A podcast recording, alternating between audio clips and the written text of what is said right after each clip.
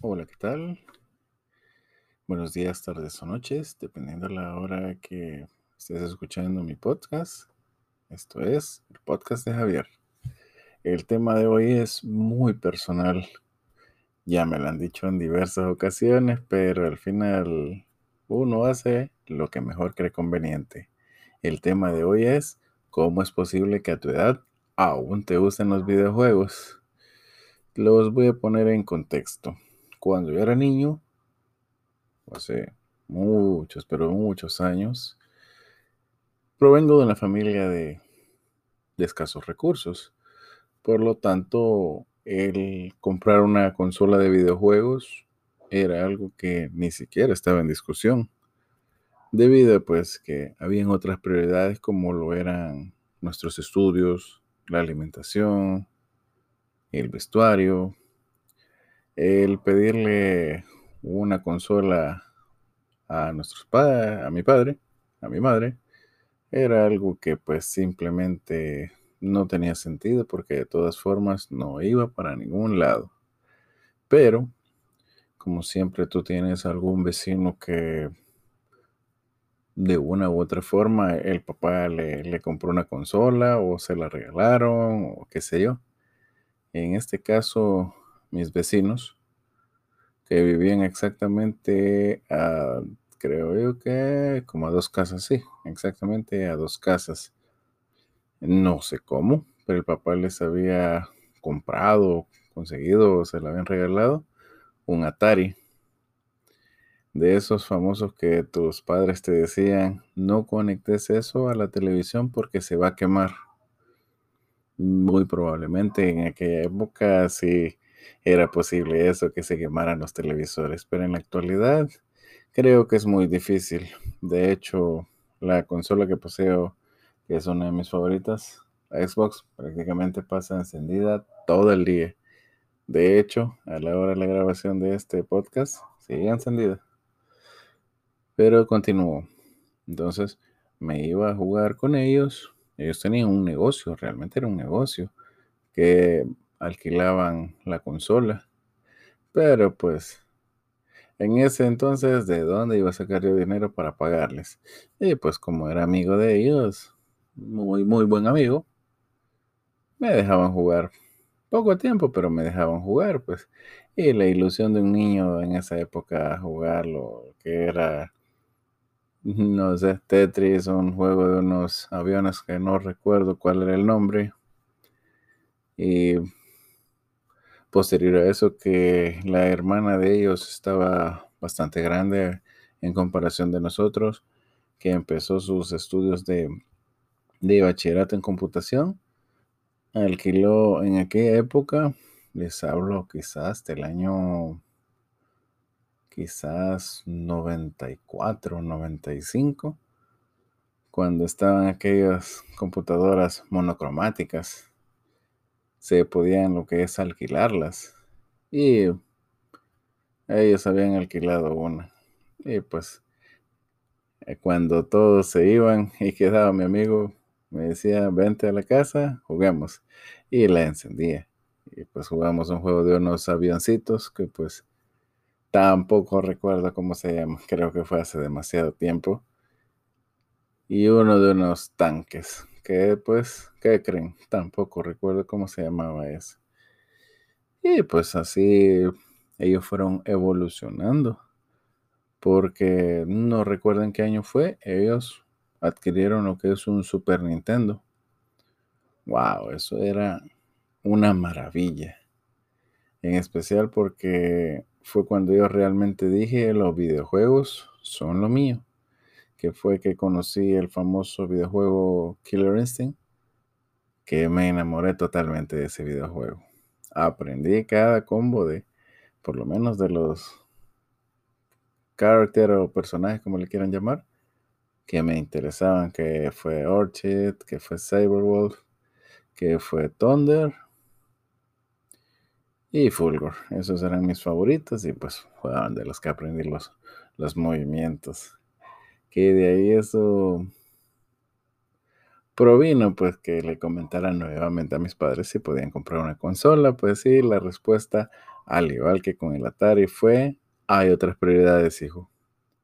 Lo lamento, pero en este momento no podemos comprar una consola, ni siquiera tomarla a crédito, como regularmente se hacía en aquella época que era el colón la moneda de acá. Y una consola de videojuegos valía aproximadamente dos mil o tres mil colones.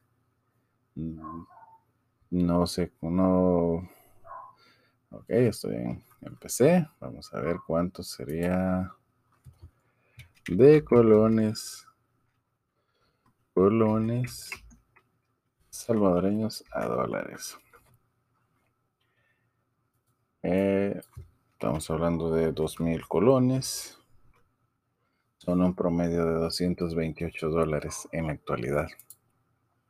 Eso no es nada. Prácticamente lo que están costando las consolas actuales. No es que hayan cambiado mucho. Pero esos vecinos tomaban a bien, algunas veces me cobraban, el dejarme jugar con ellos.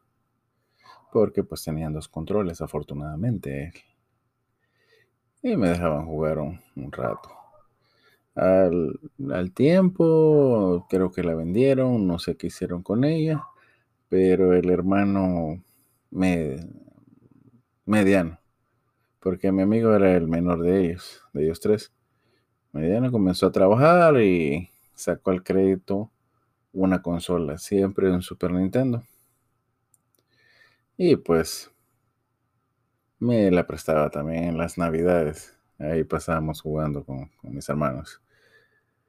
Posterior a eso, pues tuvieron una PlayStation 2 que al final no, no jugué mucho, pues porque tenía otras cosas que hacer. Fue cuando ya estaba trabajando, por cierto, que fue que en esos momentos conocí a cierta persona y esa persona vendía, compraba y vendía lo que son los videojuegos, tanto nuevos como usados. Y pues, no sé cómo, me hice amigo de él, llamémoslo así. Y me, me preguntó, más bien dicho, que si estaba interesado en un Game Boy Color. Y pues, claramente, pues, es claramente que estaba interesado. Pero era de mi segundo empleo, que solo trabajaba dos veces a la semana, lo que era viernes y sábado, y por lo tanto el salario que recibía era muy limitado. Pero pues lo tomó bien y me dijo, no hay problema, nos vamos arreglando de cuando te pague y me vas abonando. Ah, ok, perfecto. Y pues así fue que me la dio, me lo dio con Pokémon Blue, creo, creo que era. Ya hace bastante tiempo también, estoy hablando que eso fue cerca del año 2004, 2005 quizás, que hice ese negocio. Posterior a eso le iba pagando, le iba pagando. Y en cierto momento me hizo el comentario, ¿no te interesaría cambiar el Game Boy Color por un Advanced? Es mucho mejor y claramente era mucho mejor. Y pues le dije, Sí, claro, me interesa, pero no te he terminado de pagar el otro. No te preocupes, me dice, te lo voy a tomar a cuenta y empezamos una nueva cuenta. Ok, dije, tienes madera de empresario. Y pues así fue que tenía un Game Boy Advance con el famoso Mario Mundo, pues que, wow, una maravilla ese juego. Pasé horas con él y no voy a mentir, no llegué al final. Como dicen, no topé ese juego, pero pues tampoco es una vergüenza y tampoco hay que mentir. Luego, nuevamente, como les comento, él compraba y vendía videojuegos. Me dijo, ¿te interesaría un 64? Pues claramente estaba interesada en un 64. Porque no lo mencioné anteriormente, pero a un primo Cristian, saludos. A él no sé cómo es que le habían regalado o mi tía seguramente lo había comprado, o sea, lo habían regalado a ella. Le consiguió un Nintendo 64. con Killer Instinct Gold. Wow. Tuve la oportunidad de jugar porque ellos nos visitaron. No sé cómo, pero pues decidieron visitarnos y fue bienvenido, primo. Y comenzamos a jugar toda la mañana, desde las 9 de la mañana que llegaron hasta a las 2 de la tarde que se fueron. Pasamos jugando. El dichoso Killer Instinct Gold. Una maravilla. Y más para un chico de, de 15, 16 años en esa época. Porque acababa de salir. Y pues continuando, después del 64, que vino, vinieron las computadoras con los famosos emuladores. Y pues claro, pues ya teniendo una computadora y con los emuladores, pues ya como que tenías un poco más de variedad, un poco más de opciones como para entretenerte.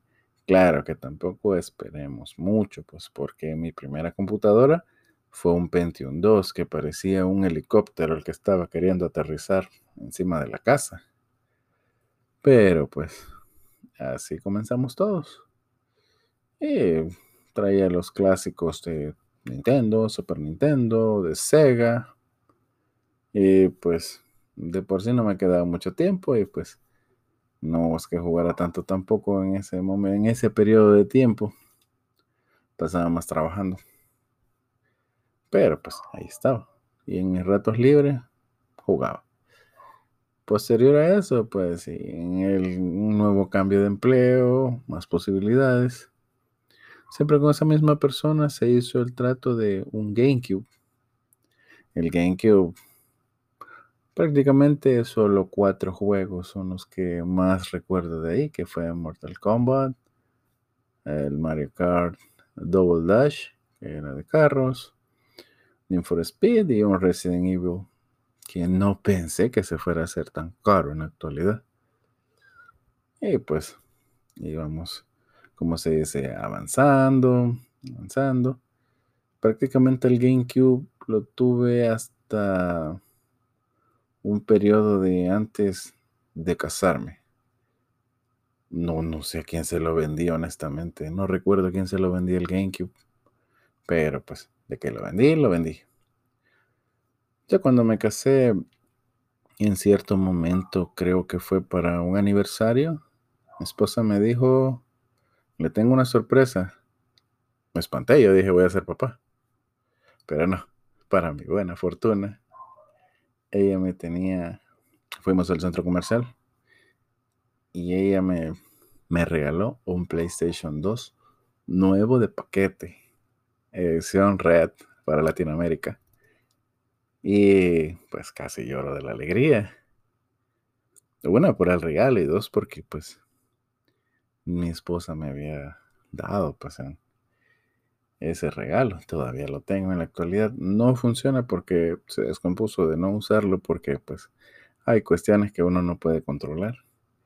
Pero ahí lo tengo. Y solo estoy esperando, como dicen, ver alguno en los famosos marketplaces y repararlo porque siempre he sostenido esta frase, no es lo que vale, es lo que significa. Y pues posteriormente a eso, en otro aniversario, me regaló un PSP. Que ese ahí lo tengo, ese funciona. Y pues siguió pasando el tiempo hasta que un buen día en el Ricaldone con un amigo. Saludos, Astorga. él comentó que necesitaba un teléfono celular y, y, yo vi que él estaba vendiendo un Nintendo Wii. Porque estaba pues obsesionado que quería jugar nuevamente Mario Kart. Y pues bueno, se dio el negocio y pues él llegó a la famosa Plaza Mundo, me llevó el, Wii con, junto con una guitarra y pues un par de juegos. aquí lo tengo todavía. Y pues sigue funcionando en la actualidad. Más adelante, hace como unos dos años, compré un Dreamcast. Ese sí, malísima compra. Pensé que saldría más barato repararlo, pero lastimosamente no fue así. Ahí está. En algún momento de la vida lo voy a reparar o, voy a encontrar el repuesto indicado para ello. Y pues, ya casi para finalizar, el año pasado, por el mes de noviembre, para ser exactos, adquirí una PS Vita. Siempre por medio de amigos. Saludos, Alan. Adquirí la PS Vita en muy buenas condiciones. Él cuida bastante bien. Aquí la tengo. Ya mañana le voy a ir a comprar un estuche. Y pues aquí lo tenemos. Al igual que la DSI, una Nintendo DSI que lo compré en uno de esos grupos de, de Facebook. No puedo decir el nombre porque no les he pedido permiso. Pero ahí la tengo, es una edición DSI XL de las grandes. Bastante cuidada, por cierto, y completa. Cargador, el, el stylus. Qué raro encontrarlas con el stylus, por cierto. Y pues ahí la tengo. Y pues el eh, la consola que tengo en la actualidad es una Xbox One, que prácticamente fue un regalo de, de mi padrastro. Saludos Nelson, un abrazo. Fue un regalo de él. Venía con el Battlefield 1 y un control adicional que me lo regaló. Porque dijo para que juegues con tu esposa. Muchas gracias por ese regalo. Y básicamente esa es la que más uso, o más bien dicho, es la que más usa mi hijo, porque ahí mira sus programas de YouTube, ahí mira pues las caricaturas, pues, ¿qué se le puede hacer? De vez en cuando, pues, no muy seguido, pero sí a veces nos echamos los duelos con, con Robert, con Damer. Saludos a ambos, pues, y algún día vamos a coordinar un par de partidas tanto del FIFA como del Killer Instinct. No sé por qué se me corre en el Killer Instinct, pues, pero por lo menos en el FIFA soy malísimo, pues ahí sí, vamos, voy a ser víctima, porque casi no lo juego. En fin, la siguiente consola que tengo en la mente, bueno, sería una Play 4 porque es la, la que está todavía en auge y pues sé que se puede encontrar ya un precio muchísimo más bajo, porque la PS5 de momento vale como que estés comprando un carro. Y pues tampoco voy a tirar el dinero. Y sumándole eso, pues que la computadora que tengo actualmente prácticamente que corre cualquier juego que se le atraviese. Es un i5, séptima generación, 22 GB de RAM, una tarjeta de video Gigabyte DDR5 de 4 GB. Pues con eso tengo más que suficiente para cualquier clase de juego, pues. Pero también nos enfrentamos a la limitante de lo que es el tiempo. Porque ahora que tengo una computadora de gamer, se podría decir, no tengo tanto tiempo, pero como dicen, pues para todo tenemos que hacer tiempo. Y el camino sí es. Esto ha sido todo.